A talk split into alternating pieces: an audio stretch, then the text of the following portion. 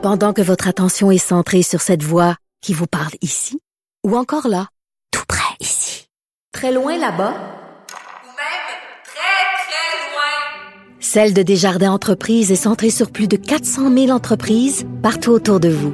Depuis plus de 120 ans, nos équipes dédiées accompagnent les entrepreneurs d'ici à chaque étape pour qu'ils puissent rester centrés sur ce qui compte, la croissance de leur entreprise.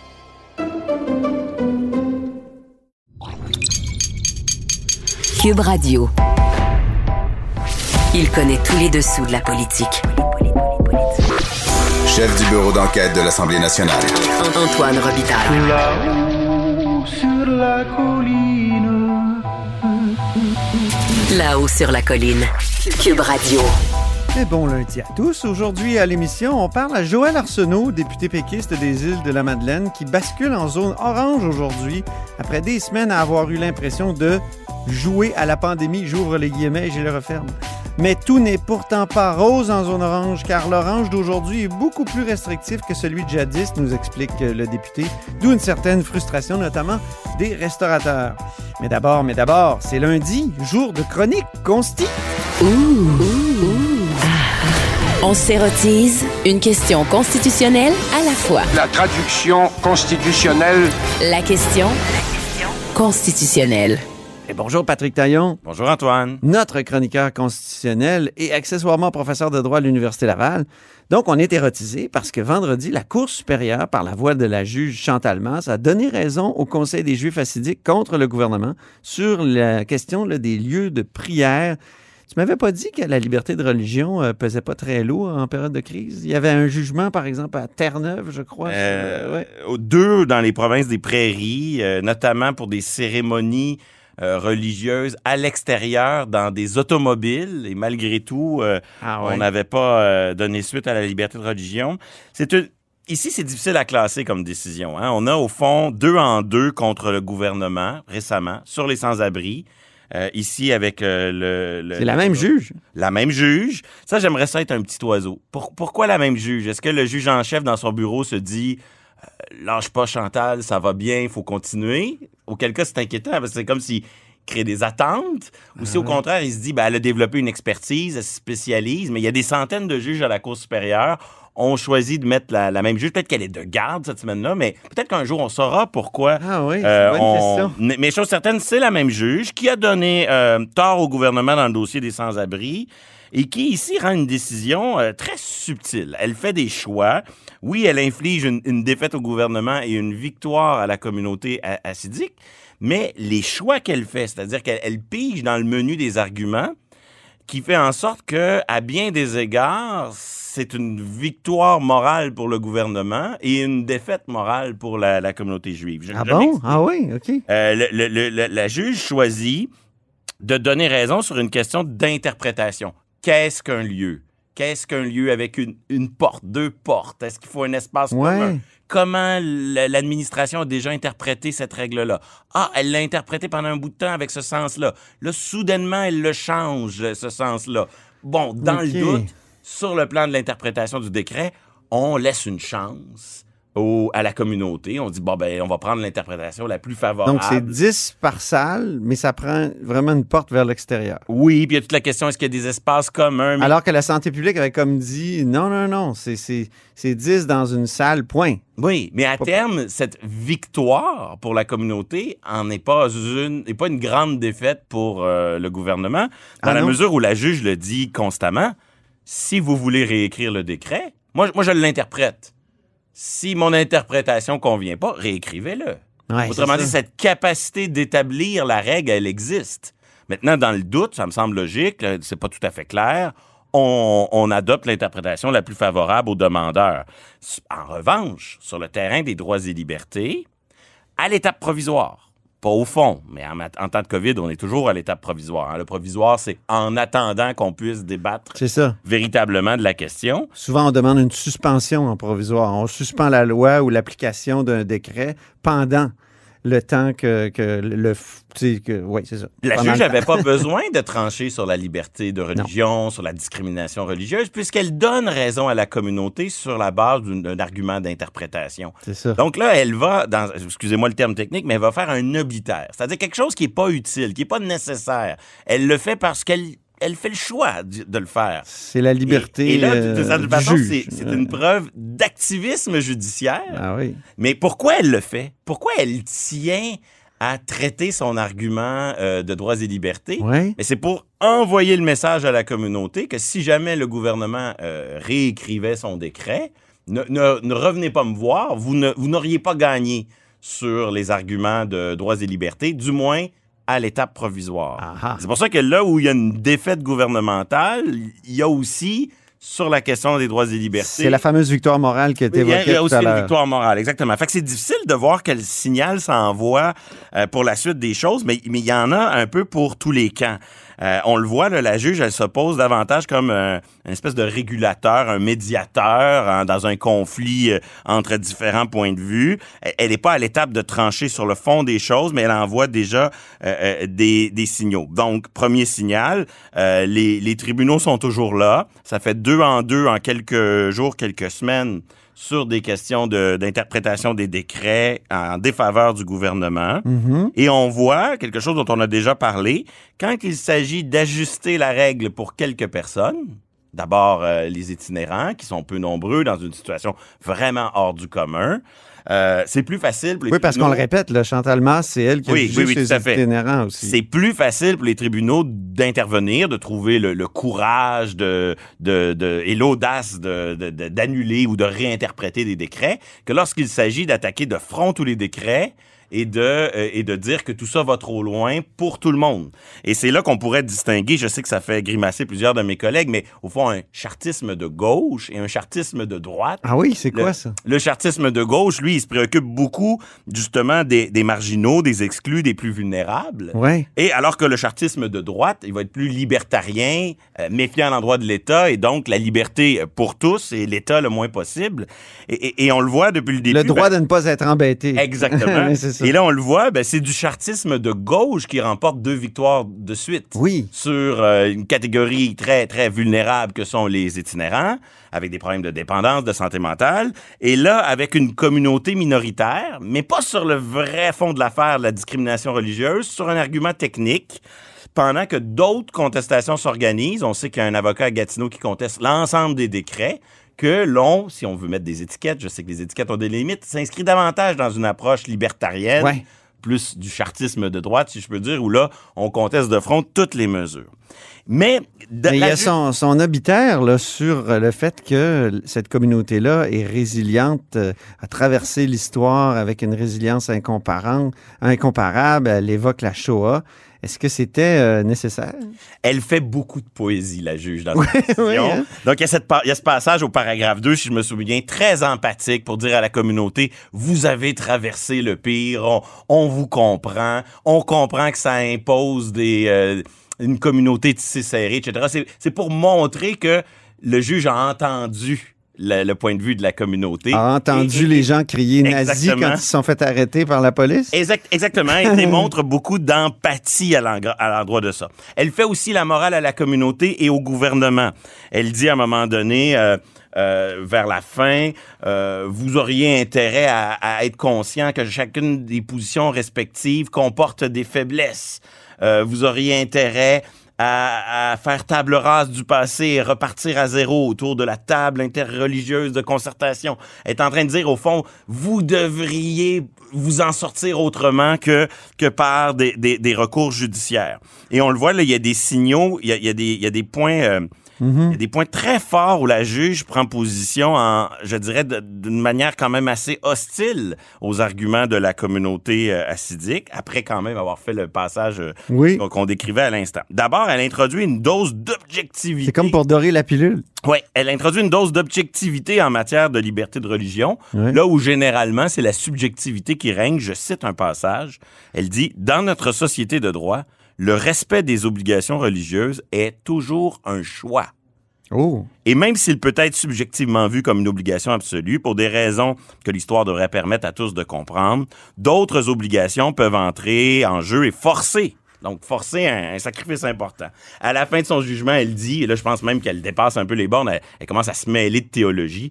Elle dit, les croyants peuvent choisir, ils ont cette liberté de faire du respect de ces règles, les règles sanitaires, une prière adressée à leur Dieu. Ouh. Là, elle est en train de quitter le terrain du droit là, pour commencer à, à dire voici ce qu'est. Voici, voici comment. C'est plus de l'activisme judiciaire, c'est de l'activisme théologique. Oui, elle est en train d'expliquer comment vous pourriez exploiter votre foi dans Oui. un sens qui pourrait être en harmonie avec Ah, mais les, ça, les drôle. sanitaires. Ben, Ça, c'est- Mais quand même, être une juge, elle devrait, euh, elle devrait se retenir. Bon, OK. pour les prochaines contestations, il y a d'autres indications aussi. Hein. Euh, on plaidait l'argument, il n'y a pas de preuve d'éclosion dans mon secteur. Hein, ça, c'est l'argument classique. Mettons, les restaurateurs Ouais. vont dire, ben, on n'a pas de preuve que dans les restaurants, ça marche mal. Ça. Alors, on disait, dans les lieux de culte, où est la preuve? Et là, là-dessus, elle rejette, rejette l'argument. Elle dit, le but de l'État n'est pas de répondre à des foyers d'éclo- d'éclosion. Le but est de diminuer les risques de propagation. Donc, le fait que le, fait qu'il n'y ait pas une preuve manifeste d'un, grand nombre d'éclosions n'est pas en soi, en tout cas, convaincant à ses yeux. Et elle rejette aussi ce que j'appellerais l'argument conséquentialiste, c'est-à-dire que Hein, c'est un argument qu'on retrouve parfois dans l'aide médicale à mourir, euh, dans le dossier de la prostitution. C'est-à-dire que le demandeur en matière de droits et libertés arrive en disant si l'État ne change pas sa règle, il me condamne à violer la loi. Ah, Et la- les conséquences de la violation de la loi vont être pires que s'il avait adapté sa règle. Et donc, au paragraphe 172, elle dit Il est troublant que les demandeurs, donc la communauté assidique, allèguent comme étant un préjudice irréparable la possibilité qu'ils se réunissent, c'est moi qui parle, dans, euh, choisissent de ne pas respecter les mesures sanitaires, et là, c'est la juge, et de les violer en s'adonnant à la prière collective dans des lieux privés. Ah oui. Autrement dit, l'argument qui veut que si vous nous permettez pas de prier dans, dans les lieux prévus, on va le faire clandestinement. Ça, elle rejette ça, vraiment. Elle, elle rejette cet argument-là. Donc, il y a vraiment à boire et à manger pour le gouvernement. vraiment. On dirait qu'elle veut, elle veut faire expier son péché de, de, de les sanctionner d'une certaine façon, de mettre des limites à ces, à ces droits-là en, en mettant des obitaires puis en, don- en leur donnant raison sur la question de l'incertitude quant à la règle. Elle est Euh, plus dans la médiation Ouais. dans le- l'exercice de trancher. Et elle donne un sérieux avertissement au gouvernement. Elle reprend Ah. constamment la métaphore de l'avion qui se construit en cours de vol. Oui, oui, oui. Et elle dit, à mesure que l'avion se construit et plus le temps passe, des contraintes s'ajoutent et l'obligation de faire preuve de cohérence s'accroît, ce qui confirme ma théorie suivant laquelle plus le temps va passer, plus les juges vont se sentir à l'aise de, Oui. de, de venir rétrospectivement dire, ben là, il y a des limites. Et donc, euh, au- à la question de savoir, est-ce le signe avant-coureur d'une multiplication de jugements de ce type? Il est bien possible que oui, il y a à boire et à manger dans cette décision. Mm-hmm. Fascinante à lire, divertissante par moment. C'est ce que je vais faire euh, tout de suite après l'émission, ça c'est certain. Maintenant, dossier gouverneur général, donc on change de sujet. Tu avais prévu une nomination rapide à Ottawa après le scandale et la démission de Julie Payette. Donc ça prend un remplaçant. Actuellement, c'est le juge en chef de la Cour suprême là, qui est là. Mais il n'y a toujours rien à l'horizon. Oui, je commence à avoir tort. hein. Euh, Ma boule de cristal semble briser. Je, je, je, je cro- je croyais que la nomination allait être très rapide parce que euh, le, le mélange des genres, la confusion des pouvoirs, de voir un juge en chef être chef de l'État en Ben même temps, ça, ça, ça, ça correspond pas à nos standards d'indépendance judiciaire. Que le, le juge soit celui qui va peut-être signer un décret pour nommer un collègue, pour, euh, pour euh, sanctionner une loi qui, qui, va, qui va éventuellement être contestée, ça pose des problèmes par rapport à notre vision de l'indépendance judiciaire. au Parenthèse, Québec, Patrick, au est-ce que ça pourrait être contesté, ça?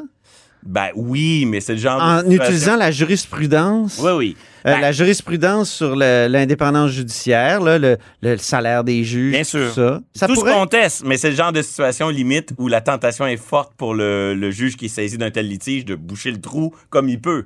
Ouais. Autrement dit, il y, y a un trou dans le mur. Il serait juge et parti en plus? Ben, d'une certaine pose- façon? Ultimement, si le juge Wagner siège, mais il y a toujours moyen pour un juge en chef de, De se récuser. De, de dire, moi, faites un banc à 7, j'ai pas besoin d'être neuf. Mais oui, ça met le système dans ses derniers retranchements. Mon inquiétude, Oui. c'est que s'ils prennent du temps à Ottawa pour décider, c'est pas juste parce qu'ils cherchent le bon candidat. C'est peut-être aussi parce que, en toute bonne foi, ils veulent être sûrs que le processus d'évaluation, le processus d'évaluation des candidatures, de vérification, soit nettement amélioré sur le modèle de ce qu'on connaît sous le gouvernement Trudeau dans- au Sénat et pour la nomination des juges. Ah! Et donc, quand on va avoir fini de réformer ce processus administratif, informel de sélection, qu'est-ce qu'on va faire? On va dire, ben, ce qui est bon pour le GG, le gouverneur général, Et bon, est pour le les LG. oui. Et qui nomme le chef d'État du Québec, de l'Ontario et des autres provinces? Ben, c'est le fédéral. Et donc, il y a des bonnes chances que le gouvernement Legault, en se désintéressant, euh, en, en montrant un grand désintérêt à l'endroit de, de- Il l'a fait hein, quand réformes. Charles Cavalier du journal lui a posé la question au Oui. gouvernement. Il a dit ah on c'est pas notre priorité tout ça même si dans la plateforme euh, le nouveau projet nationaliste pour le Québec de, de 2015 c'était clair que la CAC voulait abolir le lieutenant-gouverneur. Et là, au fond, le discours du gouvernement à Québec, c'est de dire ces questions-là sont trop compliquées puis c'est pas prioritaire. Mon inquiétude, c'est qu'à force de dire cela, Ottawa va pondre un nouveau processus de sélection des LG et on va avoir raté le bateau, on va avoir raté l'opportunité de mettre de la pression pour avoir un plus grand mot à dire dans le processus de Je sélection? dirais même une, une, une, une occasion d'autonomisme. Bien sûr. D'accroître l'autonomie du Québec. Et c'est pas comme si c'était du délire. Là. À la suite de la démission du juge Gascon, euh, le gouvernement Legault a été proactif pour exiger un rôle accru dans la sélection des juges. Il s'agit de faire la même chose pour la sélection du LG. Pour le moment, il montre euh, qu'un désintérêt puis une indifférence à l'endroit du dossier. J'ai bien peur que ça les rattrape éventuellement. Très bien. Merci beaucoup, Patrick Taillon, notre chroniqueur constitutionnel et accessoirement professeur de droit à l'Université Laval. Merci Antoine. À la semaine prochaine.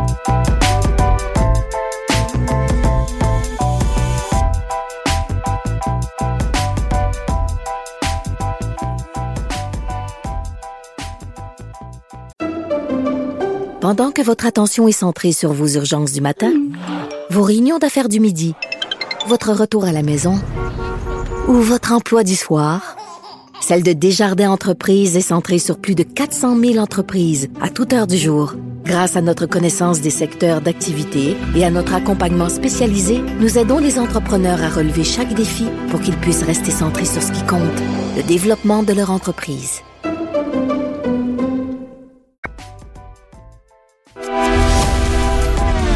Grand philosophe, poète dans l'âme, la politique pour lui est comme un grand roman d'amour. Vous écoutez Antoine Robitaille, là-haut sur la colline. Au bout du fil, il y a un chanceux qui est en zone orange maintenant. hein. Les restaurants sont ouverts et tout ça. C'est Joël Arsenault qui est député des Îles-de-la-Madeleine. Bonjour. Oui, bonjour. Nous autres, on vous trouve chanceux en zone rouge, là. Et, et là, vous tweetez ce matin, ah, les nouvelles règles du jeu euh, ont semé la déception, l'incompréhension, la confusion, l'inquiétude. Vous êtes vraiment un chicule de guenille. En, fait, c'est que la, la zone orange n'est Je dis ça parce que Michel David vous a traité de, dans le devoir de, de de guenille. Oui, ben c'est ça. Mais je pense que vu de vu des, des centres urbains, on peut penser que les régions euh, sont, sont bien heureuses euh, de, de voir que elles euh, maintenant peuvent jouir d'un certain nombre de, de libertés ou un allègement de certaines restrictions. Mais là où c'est décevant pour les régions, Oui. euh, c'est que ce qu'on appelle les zones oranges aujourd'hui sentent en, en réalité ce que les zones rouges étaient hier ou à peu près.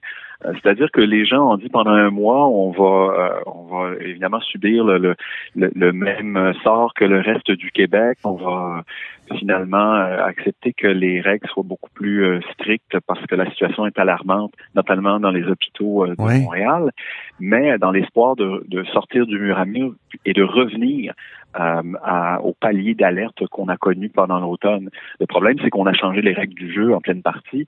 Le, le palier orange n'est plus celui qu'il était avant les fêtes, et c'est ça qui crée la, la déception, évidemment, chez, chez tout le monde, parce qu'on a on n'a pas, en fait, euh, un retour au palier orange d'avant. Mhm. On a une espèce de palier rouge pâle. Ah oui, c'est ça. et ça, ça et là, vous, vous citiez ce matin des restaurateurs inquiets et déçus par rapport aux nouvelles mesures. Pourquoi? Aux îles, par Ouais, ben, exemple? ben, ben, c'est ça, c'est parce que euh, les, les règles n'étant n'étant plus les mêmes, les restaurants sont ouverts, mais il y a que deux adultes qui peuvent y aller avec leurs enfants. Les règles des restaurateurs ont, ont- étaient euh, celles de de la zone jaune ou euh, orange avant les avant les fêtes. Ensuite, elles se sont resserrées pendant la période des fêtes. Mais vous me direz, ben, au moins les restaurants étaient ouverts, Ouais. c'est vrai. Mais les règles avaient changé pour eux, et comme pour les consommateurs, étaient, étaient euh, encore restreintes. Et là, euh, bon, ils attendaient avec impatience la possibilité de, de rouvrir. Mais là, ils doivent encore, euh, évidemment, euh, prendre un registre maintenant, euh, prendre des réservations, fermer à, à 21h30. Ce sont des règles qui n'existaient pas avant et qui ont fonctionné pour contenir la propagation de la COVID-19 dans nos régions avant les fêtes. C'est surtout ça qu'il faut retenir. C'est qu'ici, les règles qui nous sont imposées euh, ne changent rien à la situation qui est stable, où on ne connaît pas euh, de transmission communautaire. Alors, on a parfois l'impression de jouer à la pandémie, puisque la situation ici n'a aucune commune mesure avec celle qu'on vit à Montréal, heureusement pour nous. Oui. Puis euh, c'est là où les règles sont ne sont pas adaptées à la situation. Avez-vous des cas, là, actuellement? De Non, il n'y a pas de COVID-19? cas- Il n'y a pas de cas ici. Il n'y a pas de cas, OK. Sur le territoire des îles de la Madeleine, il y en a eu euh, un peu plus d'une trentaine depuis le mois de mars dernier, et euh, ça, ça a été uniquement euh, des cas qui sont euh, qui ont été à, à peu près là, individuels. Il n'y a pas eu d'éclosion dans des milieux de travail ou autres. Et euh, ces cas-là ont, ont rapidement été retracés comme étant des gens qui étaient allés en zone rouge puis qui, qui avaient ramené le virus. Et ça a été contenu euh, quand même euh, très, très bien. Alors ici, les gens se disent, mais euh, bien sûr, il y a le variant, bien sûr, il y a les hospitalisations, mais nous, dans un circuit euh, quand même assez fermé, euh, pourquoi doit-on observer les mêmes règles ou à peu près euh, que là où la propagation, euh, la, la transmission communautaire est, est très importante? Est-ce que ça prendrait des règles euh, pour les insulaires, coudon? Ben, en fait, euh, on voit que chez nos voisins du Nouveau-Brunswick, il y a, il y a le concept de la bulle euh, atlantique, mais aussi de la, la fermeture des frontières qui a été faite depuis le mois de mars à l'île du Prince-Édouard au Nouveau-Brunswick. Et quand on regarde les résultats globalement, ben, ça a assez bien fonctionné. Euh, donc, il y, a, beaucoup de gens qui se disent, ben, si ça fonctionne pour eux, ça pourrait fonctionner pour nous aussi. Euh, C'est-à-dire qu'on ne veut pas se refermer complètement sur nous-mêmes, mais que le contrôle des allées et venues des gens qui viennent, soit par traversier ou par euh, l'avion, euh, puisse être resserré, ce qui donnerait plus probablement de latitude pour euh, la libéralisation des, des contacts sociaux ici chez nous, pour, pour tous les gens là, qui qui évidemment subissent euh, les effets, euh, les contre-coups de la pandémie, euh, Mhm. les personnes âgées en particulier, les jeunes et ainsi de suite, qui peuvent pas pratiquer de sport, et comme ailleurs, bien entendu. Mais le, le problème étant qu'ailleurs, le danger, il est réel. Ici, il est, il est plus diffus et c'est un danger appréhendé, mais très, très faible. Mhm. Vous parliez de frontières. Est-ce qu'il faudrait pas fermer la frontière avec l'Ontario au Québec? Parce que après tout, là, ils ont beaucoup de variants là-bas, de, de codes de variants. Et euh, on a fermé la frontière avec les États-Unis, mais, mais pas avec l'Ontario. Ben, en fait, c'est, c'est- cette discussion-là, on, on l'a, eu déjà euh, dans, dans le passé, puis euh, on se demandait comment on pouvait à la fois dire au gouvernement fédéral euh, il faut absolument faire un contrôle plus étanche des frontières euh, du pays et puis pas penser faire la même chose à l'intérieur même euh, de, de- des frontières du Québec. Je pense que le débat est ouvert. Comment on le fait, avec quels moyens, ça c'est un grand débat. Mais en principe, le vecteur de propagation, de transmission des nouveaux variants, comme du virus, c'est à travers les contacts qui viennent d'ailleurs. Donc, ne pas le faire, c'est s'exposer, bien entendu, euh, que ça vaut pour les régions du Québec, comme pour le Québec versus l'Ontario, ou pour le Canada par rapport à la Grande-Bretagne. Donc, il faudrait fermer la frontière. Ben, il faudrait au moins contrôler ou euh, avoir un, un certain regard sur ce qui arrive, des tests ou, en, ou du moins là, une façon de monitorer la situation là, définitivement. On parle beaucoup des infirmières actuellement. Comment faire pour euh, les retenir au public? Parce qu'il y en a plusieurs qui partent, euh, après ça, ils reviennent à l'emploi d'agence. Donc, euh, qu'est-ce que vous feriez, vous, au Parti québécois? Ben, on, on l'a dit que les infirmières actuellement ils, sont en négociation pour leur euh, contrat de travail. Euh, la, la profession n'a pas été suffisamment valorisée, notamment dans, dans les conditions de travail qui leur sont impo- imposées, hein, euh, supplémentaires obligatoires, euh, des, des, des quarts de travail euh, qui, qui peuvent être de 12, de 16 heures. C'est des conditions qui les mènent euh, évidemment à l'épuisement. C'est pour ça d'ailleurs qu'il y, y a des, oui, il y a des gens qui quittent, puis il y a des gens aussi qui tombent en maladie. Il y en a des, des milliers d'ailleurs. Donc, il faut il faut réformer euh, de- en profondeur la façon de gérer la main d'œuvre. On a Mais quoi, par exemple? qui s'est tourné vers, vers la mobilité de la main-d'œuvre plutôt que la stabilité des conditions de travail améliorées. Puis là, il va falloir ramener le, le paquebot là, sur un- une course euh, qui, qui, qui est plus euh, adéquate. Donc, du jour au lendemain, c'est vrai, le ministre a raison de dire qu'on peut pas former des cohortes d'infirmières en l'espace de quelques semaines, mais d'améliorer les conditions de travail et de pouvoir avoir une perspective aussi où euh, on puisse euh, rapatrier celles qui sont qui ont quitté et puis s'assurer que celles qui sont là euh, aient des conditions de travail décentes, y compris celles qui pourraient avoir quitté et qui voudraient revenir, par exemple, à temps partiel. Euh, On exige du temps plein pour, les- infirmières, ce qui, euh, ce qui- donc c'est pas des conditions que, que toutes peuvent euh, peuvent accepter. Donc, euh, on est intransigeant envers les, les infirmières. Je pense qu'il il faut, il y a des solutions qui ont déjà été euh, avancées par, par les syndicats et même par, par plusieurs analystes qui, qui n'ont n'ont pas encore été retenues ou du moins pas encore été mises en œuvre euh, et qui, qui doivent l'être le plus rapidement possible parce que le système il craque de toutes parts et le fait d'aller en Mhm. impartition avec des agences qui cannibalisent en plus euh, les ressources du secteur pri- privé, du public, pardon, euh, c'est la recette parfaite pour euh, un échec monumental.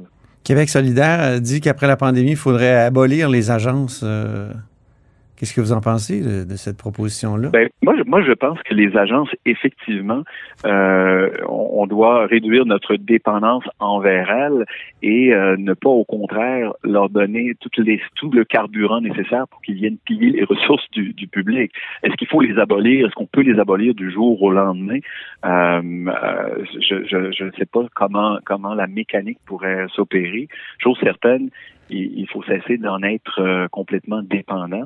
Puis objectivement, c'est sûr que si le système public doit avoir recours à des agences privées euh, pour euh, fonctionner avec les frais euh, dont on ne sait pas exactement là, combien de centaines de millions de dollars ça peut coûter, mais euh, que, que ça, que ça, les, les frais donc que ça impose, euh, c'est absurde Mhm. complètement.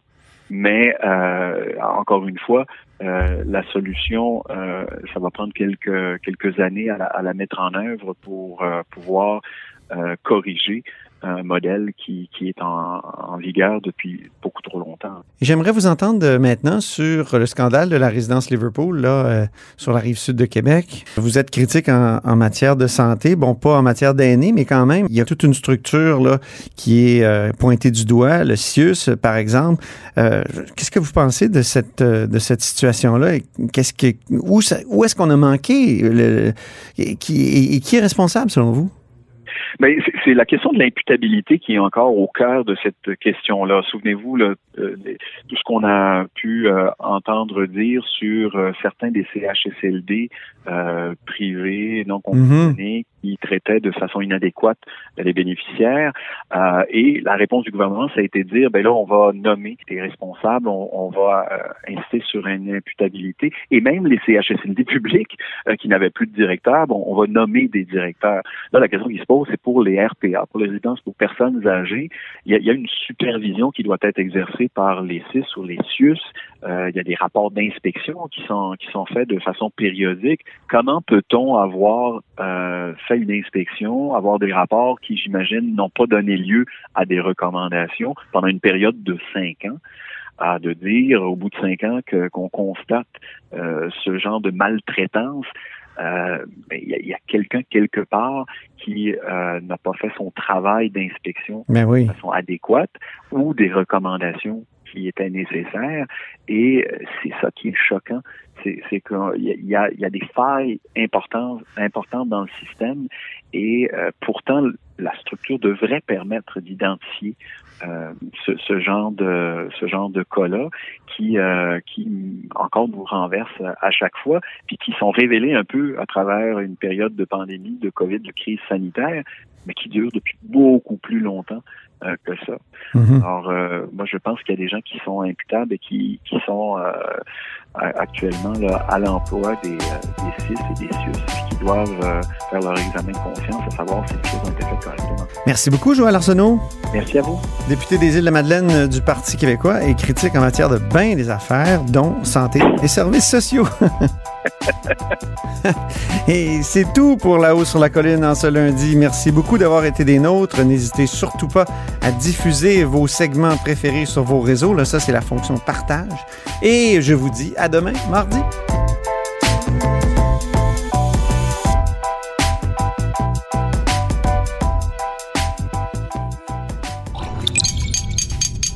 Cube Radio.